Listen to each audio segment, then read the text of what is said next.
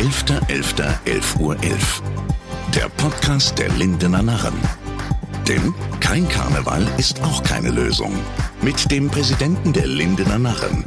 Hier ist Martin Argendorf. Hallo ihr Lieben, heute kurz vor Weihnachten bin ich wie in einem Märchen in einem Schloss.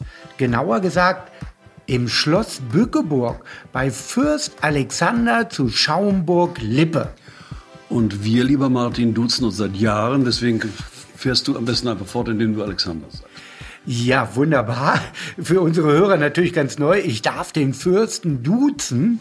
Äh, Alexander, das ist sehr, sehr lieb von dir, dass wir das so beibehalten können.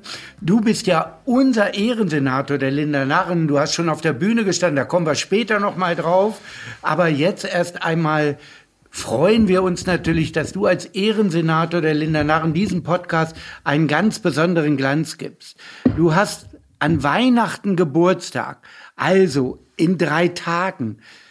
Ja, wie feiert man als Adliger Weihnachten? Erklär uns das. Wie jeder andere auch. Also da gibt es keine besonderen Rituale oder so, was die den Anführungsstriche Adligen von jeden Anführungsstrichen Nicht-Adligen unterscheidet. Wir haben wie alle anderen auch einen Weihnachtsbaum und äh, wir finden uns im Familienkreis zusammen, wir zünden den Adventskranz an, wir tauschen Geschenke aus. Das ist überall das Gleiche. Okay, aber du hast ja ein ganz besonderes Weihnachten, denn wir alle wissen, am 26., den zweiten Weihnachtsfeiertag, hast du Geburtstag. Falsch. Schon ich habe am 25. Als, Geburtstag. Ja. Und das ist das Problem, denn ähm, Sehr gut, in den Geburtstag hineinzufeiern mit einer großen Party ist de facto unmöglich für mich. Es gab mal eine Weile kleinere Partys, aber die richtig große Party, die ich immer gerne gehabt hätte, hat nie stattgefunden und wird auch nie stattfinden. Ich habe an meinem 60. Geburtstag hier einen etwas größeren Empfang gehabt im Haus. Das war sehr schön. Das war der einzige Fall, wo das jemals so war. Aber als Kind, äh, wie war dann dein Kindergeburtstag an Weihnachten? Erst Heiligabend, eine schöne Feier, dann nächsten Tag schon wieder Geburtstag. Ist da, das irgendwie? Da, war, da waren meine Eltern äh, sehr weise und vorausschauend, denn mein Bruder wurde am 14. Juli geboren, also an einem anderen Feiertag, nämlich an dem Nationalfeiertag der Franzosen. Und äh, an diesem Tag haben wir beide zusammen eine Art Geburtstagsfeier gehabt. Wir kriegten also beide Geschenke. Und am 25. Dezember bekam ich ein kleines Zusatzgeschenk, aber äh, ich wurde auf diese Weise nicht benachteiligt. Das war sehr klug. Dieser Podcast ist entstanden mit der Unterstützung von Hannover Concerts. Für uns stehen die Gesundheit und Sicherheit unserer Gäste immer an erster Stelle. Deshalb finden bis mindestens Ende des Jahres keine Veranstaltungen mehr statt. In Hannovers Locations ist es still geworden. Doch gerade in dieser besonderen Zeit, die für die gesamte deutsche Kulturlandschaft eine Herausforderung bedeutet, steht Hannover Concerts wie immer fest an der Seite seiner langjährigen Partner, Künstler und Künstlerinnen. Ehrensache also, dass lokale engagierte Projekte wie dieser Podcast der Lindener Narren unterstützt werden. Wir von Hannover Concerts freuen uns schon jetzt riesig auf den Moment, wenn die Boxen wieder aufgedreht werden dürfen, die Musik durch uns durchströmt und für viele Gänsehautmomente im ganzen Norden sorgen werden. Das gesamte Team von Hannover Concerts wünscht euch weiterhin viel Spaß mit diesem Podcast. Ja, also ich habe auch ein Foto von dir gesehen, da wart ihr alle zusammen in einer ganz besonderen Outfit, will ich mal sagen. Bin da ganz vorsichtig, das kannst du vielleicht viel besser erklären. Ja, das, das war ein Einfall von meinem Sohn, der hat gefunden, wir müssen gewisse Kontraste schaffen. Also haben wir uns in äh, Schlafgewänder und Morgenmäntel gehüllt und äh, haben hier auf diesem äh, Tisch hier im Salon McDonalds aufgetischt. Und damit haben wir uns fotografieren lassen und das, das war ein Heidenspaß. Sieht man auch auf den Fotos. Ja, aber wir müssen natürlich auf das Thema Corona kommen. Wir sitzen ja jetzt hier auch auf Abstand, das kann man im Podcast mhm. nicht sehen, weit voneinander weg. Ja, ja. Äh, aber Corona zwingt uns ja alle neu zu denken und neue Wege zu gehen. Wie konkret bedeutet das auch was für dich? Was hat sich durch Corona hier am Schloss verändert? Äh, zunächst einmal der Besucherbetrieb, den mussten wir praktisch einstellen. Also wir haben das, äh, den Shop noch geöffnet an bestimmten Tagen. Ähm, auch das ist zurzeit nicht mehr möglich. Wir hatten eine ganze Menge Programm geplant für Besucher, zum Beispiel diese Gruseltour, die sehr gut angenommen wurde, auch die mussten wir einstellen. Also im Moment geht nicht sehr viel. Wir haben äh, hier an der Schlossbrücke den Pavillon, der äh, Getränke sozusagen außer Haus verkauft. Der wird sehr gut angenommen. Das ist allerdings nicht unser Geschäft. Das macht äh, jemand, dem wir das verpachtet haben. Und sonst ist hier wie überall anders äh, Totenstille. Ja, ich kann mich erinnern, dass ja auch um Weihnachten hier äh, alles weihnachtlich am Schloss war. Das fällt ja alles weg. Die Bückeburger müssen doch todtraurig sein. Also wenn ich aus dem Fenster schaue und den besagten Pavillon sehe, dann äh, habe ich so ein bisschen das Gefühl, das ist Weihnachtszauber light. Aber eben auch nur im ganz kleinen Rahmen. Wir haben wieder einen geschmückten Weihnachtsbaum, wie jedes Jahr. Wir haben ein paar Lichter an der Schlossfassade, aber natürlich ist das nicht annähernd mit dem Weihnachtszauber zu vergleichen. Das ist einfach viel, viel bescheidener, viel ruhiger und die Menschen können sich ja auch nicht so nahe kommen. Also die Gruppen, die aus demselben Haushalt stammen, die stehen dann nah beieinander und alle anderen nehmen Abstand voneinander. Ja, nun werden wir ja ein Weihnachtsfest der Ruhe wahrscheinlich erleben, äh, weil es gar nicht anders geht. Kontakte müssen eingeschränkt werden. Aber ich habe neulich gelesen, und da müsst du uns weiterhelfen. Dein Sohn Donatus hat in Bezug auf Corona eine Erfindung gemacht. Nein, das musst er nicht, du uns erklären. Hat er nicht, hat er nicht. Hat er nicht. Das wird ganz gerne behauptet, er habe, er habe dieses Produkt erfunden. Das hat er nicht. Das Produkt gibt es schon länger. Das nennt sich HIQ geschrieben, H-E-I und dann der Buchstabe Q. Ähm, das Mittel, beziehungsweise die Firma nennt sich so, das Mittel heißt Viroblock. Und das gibt es schon seit 2013. Das wurde im Zusammenhang mit Ebola erfunden und dafür haben die Entwickler einen Schweizer Technologiepreis bekommen, nicht er. Er macht für diese Leute das internationale Marketing. Zurzeit sitzt er deswegen in Amerika. Und ich bin sehr stolz, wie toll er das macht. Also er ist äh, mit seinen 26 Jahren schon sehr erfolgreich und unglaublich dynamisch. Ich, find, ich bin sehr beeindruckt von ihm. Ja, das äh, beeindruckt mich natürlich auch, dass eine adlige Familie in eine ganz andere Richtung geht. Von dir weiß ich ja nun auch, äh, dass das du ganz, nicht, das ist ja nichts Ungewöhnliches. Ja, aber dass du auch in der digitalen Welt zum Beispiel sehr stark lebst. Also ja. wie kann man die digitale Welt äh, mit Tradition gemeinsam leben? Wie ist das? Naja, die digitale Welt ist ja nur das Medium. Und das Medium ist abweichend von dem, was ein bestimmtes Buch aussagt, mit nicht in die Message, sondern ähm, auch Facebook zum Beispiel, wo ich viel unterwegs bin, ist eben nur das, was man dort schreibt. Man kann nicht von vornherein sagen, es ist der Unsinn, sich auf Facebook zu bewegen. Das ist doch nur, folgt irgendetwas. Sondern Facebook ist genau das, was man dort veröffentlicht. Bei mir ist es im Wesentlichen Politik und gesellschaftliche Fragen. Ähm, mit mir selbst oder meiner Familie beschäftige ich mich nur sehr, sehr ausnahmsweise, wenn überhaupt. Ähm, ich nehme einfach auf diese Weise an der politischen Willensbildung teil. Ja, das ist ein gutes Stichwort. Ich glaube, viele wissen es nicht, aber ich weiß es genau. Du hast unsere Bundespräsidenten mitgewählt. Du warst Delegierter in der Bundesversammlung, Zweimal. ich glaube für die FDP. Ne? Genau. Äh, und hast welche Präsidenten mitgewählt? In welcher Bundesversammlung warst du?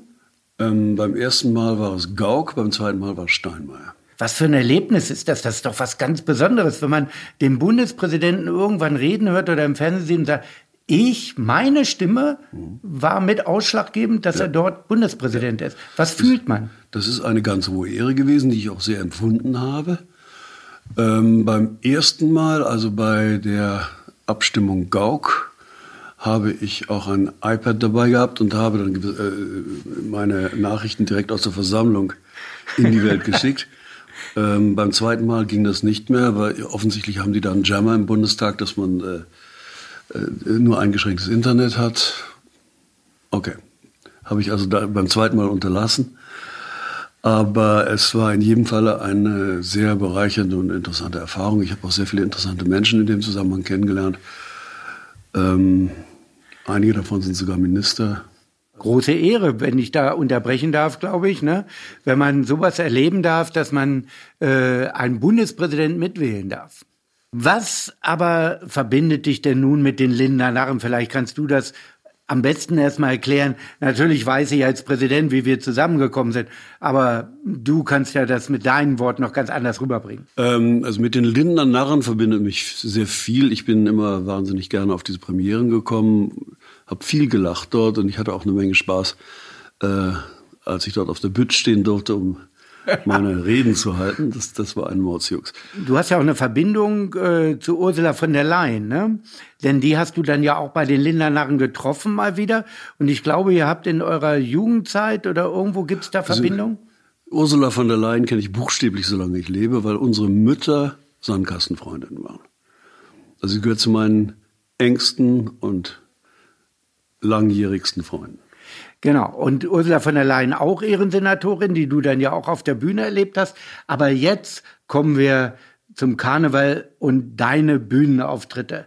Äh, ich muss ganz ehrlich sagen, als Präsident, es gibt ja unterschiedliche Persönlichkeiten in der Premiere, die schon auf der Bühne gestanden haben.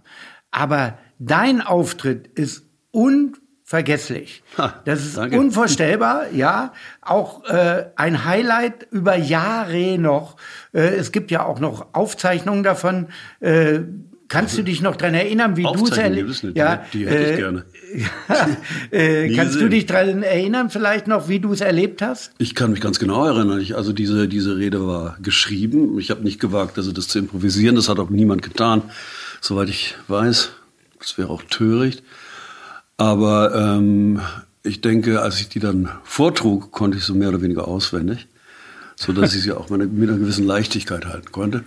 Es kamen dann ja noch äh, musikalische Einlagen dazu und das, das war so eine Sache, die ich glaube nicht viele andere gemacht haben. Nee, noch gar keiner. Also musikalische Einlage und Rede, das war genial. Deswegen, also ich hatte ja noch um ein Klavier gebeten äh, ja. und dass das dann auf der Bühne stand, das war so ein bisschen, naja. Deswegen habe ich einen Mitarbeiter gebeten, noch schnell noch mal nach Hause zu fahren und äh, mein eigenes Klavier auf, äh, zu holen und dort auf die, auf die Bühne zu stellen. dann ging das. Und dann habe ich ähm, zwei alte deutsche Schlager mit neuen Texten, die ich selbst verfasst hatte, vorgetragen und dann noch so ein bisschen so eine Geschichte im Zusammenhang mit dem äh, Finanzskandal um Lehman Brothers und andere hatte ich dann noch so ein bisschen mit, mit Geräuschen ja. unterlegt, die ich da auch auf dem Klavier von mir gegeben habe und so. Es war, es war ein Mordspaß. Ja, also wie gesagt, ich habe es ja eben schon gesagt, es gibt wenige Auftritte von Ehrensenatoren, die einem so im Gedächtnis bleiben. Und äh, dein Auftritt ist immer noch im Gedächtnis. Und das hatte ja den Grund auch bei uns, dass wir gesagt haben, äh, wir brauchen Alexander noch mal auf der Bühne. Und dann haben wir es immer mal wieder versucht. Durch äh, deinen zeitlichen Möglichkeiten ist es dann schwierig geworden. Mhm. Äh, wir haben dann ja das neue Produkt Stunksitzung entwickelt im ja. GOP. Auch da hast du sofort gesagt, da bin ich dabei. Ja, aber mache ich nach wie vor gerne. Ja. Mache ich nach wie vor gerne. Es, es muss halt nur zeitlich passen. Und äh, ich brauche einen Rahmen für die Vorbereitung. Also hast du auch von Grund aus Humor, könnt, könntest du jetzt allen sagen. Denn also, sonst geht das ja gar nicht, wenn man also, nicht so einen Grundhumor hat. Also meine Frau und ich lachen den ganzen Tag. Ja, das ist eine tolle Idee. Also du hast ja gesagt, dass du Musiker im weitesten Sinne bist. Ich glaube, dein Hobby ist die Musik. Das ist so. Äh, welche also, Richtung kann man denn da? Alle Richtungen. Alle ähm, Richtungen. Ich höre im Prinzip alles. Also ich habe eine ziemlich große CD-Sammlung, die ich auf eine Festplatte geschrieben habe. Dort befinden sich beim letzten Mal, wo ich nachgeschaut habe, 3763 CDs im Originalformat. Dafür brauche ich zweieinhalb Terabyte. Und diese CDs werden von einem zentralen Musikserver überall hier im Haus auf die jeweiligen Anlagen gestreamt. Äh, was habe ich da drauf? Ähm, ich würde mal annehmen wollen, 60% Klassik, insbesondere Oper und dort insbesondere Wagner. Also ich habe, glaube mindestens, ich glaube, vier verschiedene äh, äh, Gesamtaufnahmen vom Ring. Was sonst noch dabei ist, ist Jazz? eine Menge Jazz, weil Jazz? ich bin ein, ein großer Jazzfreund. Ich betrachte mich als Jazzmusiker. Ein echter Jazzmusiker würde vielleicht sagen, naja, mein Freund, da fehlt dir die Ausbildung. Aber ähm, ich betreibe es mit einer Liebe zur Sache, mit einer gewissen Leidenschaft. Da ich nie Unterricht bekommen habe, mache ich das halt so, wie ich denke, dass es gemacht wird. Äh, da läuft natürlich vieles unakademisch, aber das hat vielleicht auch den Vorteil, dass niemand und niemand ganz genau so spielt, wie ich das mache. Und ich denke, dass ich ein gutes Gehör habe, deswegen kann ich die Dinge nachspielen, ohne mich groß um Noten kümmern zu müssen. Aber die Klassik, die ich früher gespielt habe als Jugendlicher, das geht nicht mehr. Ja, aber daraus hört man doch, du bist nicht nur Adliger, wie das viele jetzt vielleicht glauben, sondern du bist auch ein Bühnenmensch. Du bist Musiker, Bühnenmensch. Du kannst, hättest ja wahrscheinlich Schauspieler sein können. Mit deiner Frau Makame hast du da auch schon was gemeinsam gemacht, musikalisch? Ja, ja, ja. Also wir, wir entwickeln gerade ein Programm. Ähm, das funktioniert so, dass, dass sie gewisse Bach-Präludien aus dem wohltemperierten Klavier spielt und ich improvisiere auf einem zweiten Klavier drumherum. Deswegen, wenn man, wir befinden uns hier im Salon und äh, wenn man hier reingeht, dann kommt man ja an zwei Flügeln vorbei, die nebeneinander stehen und äh, zwischen diesen beiden Flügeln steht noch ein Rhodes Piano. Und das benutze ich für dieses Programm. Und können wir uns dann auch auf öffentliche Auftritte freuen mit euch beiden? Wenn wir dann mal so weit sind, ja. Also wir haben, wir wollten jetzt ein bisschen was vorbereiten für ein Programm, das mein Freund George Kochbeck hier im Schaumburger Land mehrfach auf die Beine gestellt hat. Summer of Love hieß das. Das war eine Hommage an Woodstock. Erstmals also 2019 und er hat das jetzt im laufenden Jahr nochmal gemacht. Er wollte das nochmal groß aufziehen. Das ging natürlich wegen Corona nicht. Aber äh, für das nächste Mal, wenn es wieder möglich ist, werden Machkeme und ich äh, da was vorbereiten. Man könnte doch auch hier am Schloss mal im Sommer, wenn alles wieder möglich ist, so eine richtige Open-Air-Veranstaltung planen. Ich hoffe ist doch. das machbar? Ja, ich hoffe doch. Ich Ne? hoffe doch. Das dass wäre doch dass mal, das mal wieder möglich sein wird. ja, das wäre doch ein Traum, wenn ich mir vorstelle, hier am Schloss Open Air, ob nun mit Jazz oder Klassik oder was auch immer, da kann man ja eine Mischung von machen. Wir haben ja einen Verein, namens Jazz im Schloss. Und äh, mit Hilfe von Sponsoren haben wir hier schon einige wirklich sehr interessante Konzerte auf die Beine gestellt. Und wir wollen das auch in Zukunft wieder machen. Wir haben da schon Pläne. Ja, wir haben ja als Unterstützer für diesen Podcast Hannover Concerts und äh, vielleicht wäre das ja der ideale Partner für Open-Air-Veranstaltungen. Ja, ich klar. weiß, die haben schon alles Mögliche in um, und um Fall. Hannover gemacht. Warum nicht auch in Bückeburg? Auf jeden Fall. Ne? Wir haben zum Aber- Beispiel das, das Mausoleumsgelände, da könnte man theoretisch bis zu 14.000 Leute platzieren. Also das sind richtig große Veranstaltungen möglich. Da müssen natürlich die Nachbarn mitspielen. Also äh, wenn wir da nur eine Nachbarschaftsklage kriegen, dann ist Feierabend. Aber wir hoffen, dass wir die Anwohner überzeugen können mit einem ansprechenden und nicht allzu lautstarken Programm. Und dann kann man das machen. Aber du arbeitest ja nicht nur auf der Bühne, sondern auch hinter den Kulissen. Bist du immer da? Ja, also mir liegen junge Musiker schon seit langem sehr im Herzen. Ich war 27, da habe ich hier die Internationale Musikakademie für Solisten, kurz IMAS, nach Bückeburg geholt. Die sind jetzt nach 34 Jahren immer noch hier. Ich bin mittlerweile Ehrenvorsitzender, was mir in der Tat eine große Ehre ist. Ähm, diese Akademie wurde gegründet von dem großen Karl-Heinz Kämmerling, der leider von uns gegangen ist. Und dort werden junge, vielversprechende Talente 14 Tage lang äh, regelrecht in die Mangel genommen mit äh, äh, Meisterkursen, wo dann teilweise Erstaunliches bei herauskommt. Also wir hatten hier die tollsten Leute. Igor Levitt war ein Zögling von der IMAS, äh, Lars Vogt, Alice Sarah Ott, um nur ein paar zu nennen. Also da kamen ganz große Musiker dabei heraus. Nicht? Und äh, alle diese Musiker hatten oft ihre allerersten Auftrittserfahrungen äh, im Schloss. Alice Sarah Ott hat äh, als 15-Jährige hier das Tschaikowski-Konzert, das erste Tschaikowski-Konzert mit den Göttinger Symphonikern aufgeführt. Und äh, das sage ich immer so, da klopfe ich mir selber auf die Schulter, dass das hier passiert ist. Ne? Und äh, ansonsten, ich habe mich auch lange Jahre sehr hingebungsvoll um meine Lieblingssängerin Carlotta Truman gekümmert und aus der ist ja was geworden. Nicht? Also Richtig. immerhin, immerhin hat sie das bis zum äh, Grand Prix äh, Ja. der Chanson gebracht. Und äh, für mich immer noch ein ganz toller Auftritt. Man muss das erstmal bringen, auch vor, wenn man weiß, dass ja, wenn man da auf der Bühne steht, dass da aber Millionen Leute zuschauen. Und das hat sie grandios gemacht. Also, Mhm. Also dieses- die ist ein Aushängeschild ja auch für unsere Stadt Hannover. Dieses Mädchen hat keinerlei Kamerascheu. Die ist unglaublich toll. Also wenn ich denke, was sie da bei Voice Kids abgeliefert hat, äh, vor einem Millionenpublikum mit 15, das war sensationell. Ich saß da im Publikum und hielt, ich hielt mich wirklich am Sitz fest. Und hinterher habe ich gesagt, can I pick them, can I pick them? Kann ich die auswählen? Ist das nicht großartig? Und so. Ich war völlig von den Socken, was die da gemacht hat. Sie wurde dann ja nur Zweite, was ich lächerlich fand. Das war eine politische Entscheidung. Ja, ansonsten, ich habe schon seit sie ein, wie man heute sagt, Preteen war, versucht sie in jeder Hinsicht zu fördern. Ähm, ich habe mich auch versucht, an ihrer Ausbildung zu beteiligen oder äh, Sponsoren zu finden, die das für sie taten. Ich sage das jetzt nicht, um Anerkennung zu bekommen oder um Dankbarkeit zu heischen Nein. oder sonst irgendwas, sondern ich sage das einfach, um zu zeigen, wie sehr mich dieses hochbegabte, damals noch Kind begeistert hat.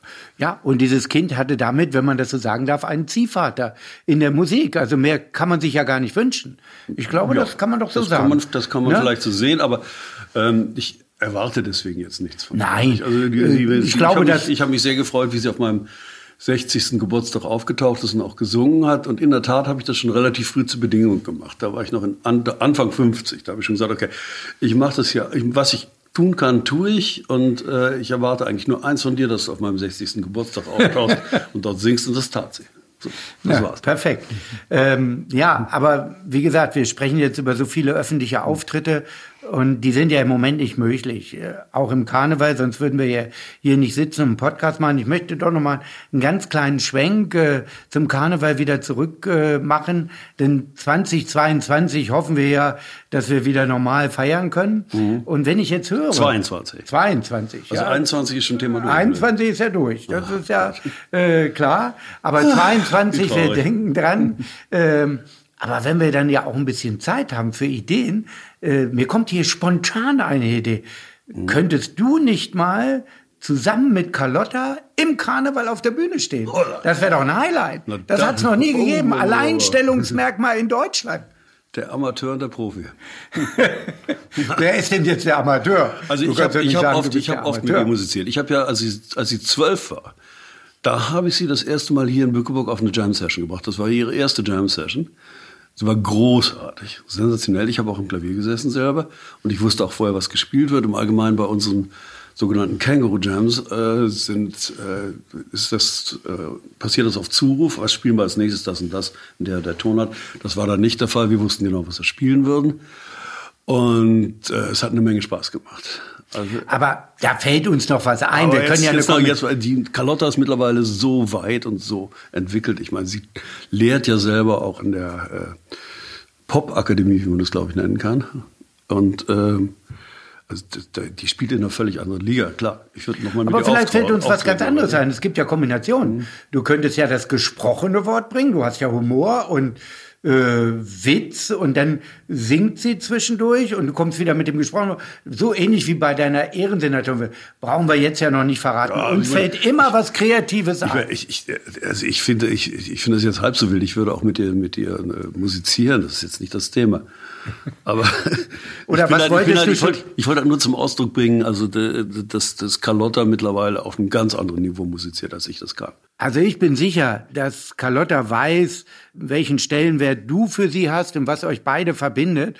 Äh, Und da wird uns dann schon noch irgendetwas einfallen gemeinsam. Sie stand ja auch schon mal als Zwölfjährige bei den Karnevalisten auf der Bühne. Äh, Das ist ja nun lange her. Nicht als Tanzmariechen, sondern als Sängerin. Äh, Aber da gibt's immer Kombinationen. Ich, Und ich, ich kann da noch eine rührende Anekdote erzählen, als sie auf dieses Jam-Session kam mit zwölf. Da stand sie vor der Band und sagte, und wer gibt jetzt den Einsatz? Ich dachte, oh, das, ist ja rührend. Ein Einsatz bei einer Jam-Session, das kennt sie von, das kannte sie vom Polizeiorchester. Also toll. Ja, aber sie hat natürlich auch was. und dann, dann hat sie losgelegt, die Leute lagen auf dem Boden. Also, Aber es ist ja nicht nur das Künstlerische, wo wir uns drüber unterhalten bei ihr. Sie hat ja auch was Herzliches, was Menschliches. Ja, sie ist ja ein absoluter Mensch. Ne? Ja, ja, Sie hat eine Nähe zu allen. Und das ist das Besondere. Sie ist auf dem Boden geblieben, hat keine Starallüren. Eine Sache, eine Sache, die ich mal für sie getan habe, da bin ich in der Tat stolz drauf, obwohl es erfolglos war. Denn äh, der Spiegel hat äh, in unglaublich gehässiger Weise über sie hergezogen, hat sie ein Trollmädchen genannt und ähnliche Sachen mehr. Und daraufhin habe ich eine lange, juristisch ausformulierte Beschwerde an den Presserat geschickt. Aha. Die wurde wie üblich abgeschmettert, aber die trug immerhin 40 Unterschriften von Leuten, die was zu sagen haben. Und da bin ich heute noch stolz drauf. Ja, also man sieht, äh, du bist in vielen Bereichen aktiv. Kommen wir nochmal auf den Anfang zurück. Wir sind kurz vor Weihnachten.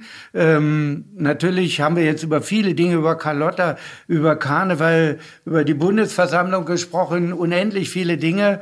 Aber Weihnachten soll uns ja nicht verloren gehen. Und wenn wir jetzt zum Ende des Podcasts kommen und ich da Dankeschön sage in deine Richtung, dass du dich da zur Verfügung gestellt hast, habe ich natürlich einen Herzenswunsch, Aha. dass wir jetzt äh, ein Weihnachtslied von dir auf dem Flügel gespielt Ach, bekommen, so als Einstimmung auf Weihnachten mit diesem Podcast. Kannst du uns das möglich machen? Du kannst dir was wünschen. Ich kann mir was wünschen, ja. das sage ich nicht vorweg, sondern die Leute sollen es hören und dieses Lied hoffentlich sofort erkennen. Okay. Wollen wir es so machen?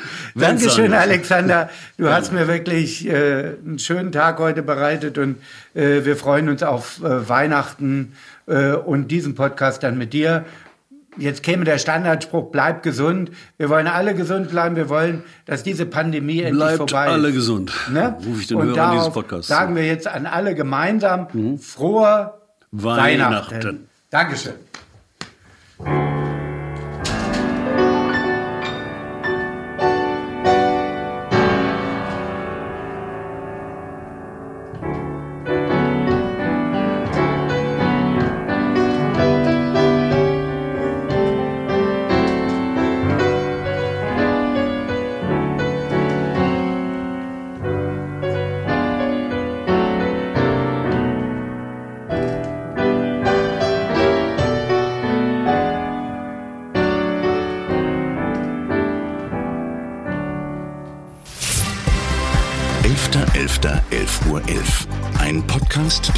Lindener Narren. Produziert von ABC Communication.